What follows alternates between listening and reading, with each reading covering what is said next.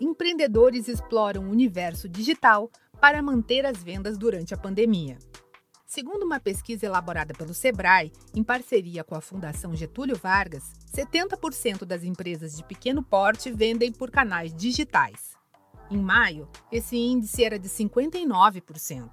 Para ajudar o empreendedor a entender a importância da internet para o avanço e o sucesso da empresa, o Sebrae São Paulo preparou essa série com cinco episódios em áudio. Neste terceiro programa, você vai conferir dicas para vender usando o WhatsApp Business. Como vender online. Ferramenta criada para auxiliar e agilizar o processo de comunicação dos negócios. Esse é o WhatsApp Business. Em tempos de coronavírus, utilizar o aplicativo pode ser a solução para garantir as vendas da sua empresa. Pesquisa elaborada pelo Sebrae em parceria com a Fundação Getúlio Vargas revela que a plataforma é a preferida dos empreendedores que inseriram o mundo virtual no modelo de negócio, com 84% de adeptos. O levantamento mostra ainda que cerca de 90% das empresas que exercem atividades como artesanato, beleza e moda e que digitalizaram sua comercialização usam esse recurso para vender seus produtos e serviços. A consultora do Sebrae São Paulo e especialista em marketing, Caroline Minuti, preparou algumas dicas para fazer um bom uso do aplicativo. O primeiro passo é oferecer um catálogo para os clientes, e o aplicativo disponibiliza essa opção. É possível criar a lista de produtos e serviços oferecidos, colocar imagens, descrição, um código e até um link para pagamento ou site da empresa. Utilizar mensagens automáticas é a segunda dica da especialista do Sebrae São Paulo, Caroline Minuti. Uma segunda coisa seriam as mensagens automáticas. Então, o WhatsApp Business, ele tem mensagem de ausência, ele tem mensagem de saudação e ele tem respostas automáticas que a pessoa já pode deixar registrado para ajudar no dia a dia dela.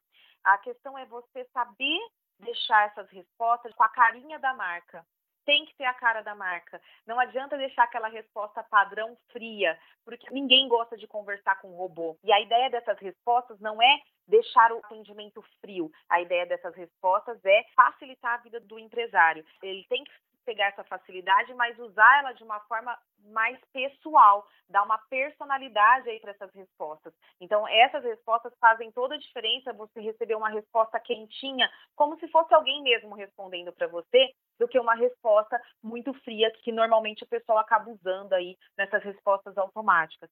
O WhatsApp Business oferece uma funcionalidade que ajuda a setorizar os clientes. São as etiquetas.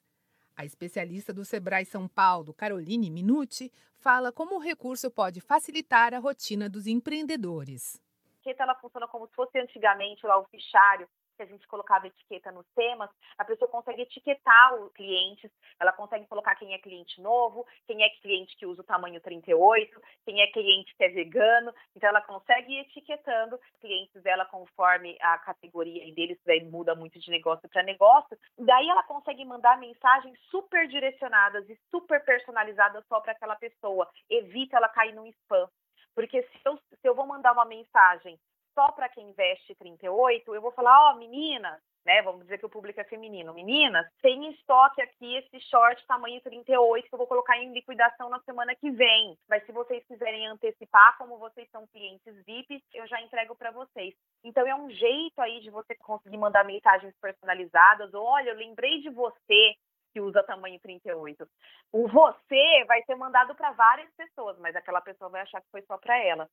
Manter o horário de funcionamento atualizado e ter uma foto profissional também é fundamental para se conectar com os clientes. No quarto episódio da nossa série, descubra como conquistar um bom engajamento no Instagram e ter boas vendas. Para ouvir os próximos programas, acompanhe o Sebrae São Paulo nas redes sociais. Eu sou Tatiana Pidutra, da Padrinho Conteúdo, e este foi o terceiro programa da série Como Vender Online, do Sebrae São Paulo, para a agência Sebrae de Notícias. Até a próxima!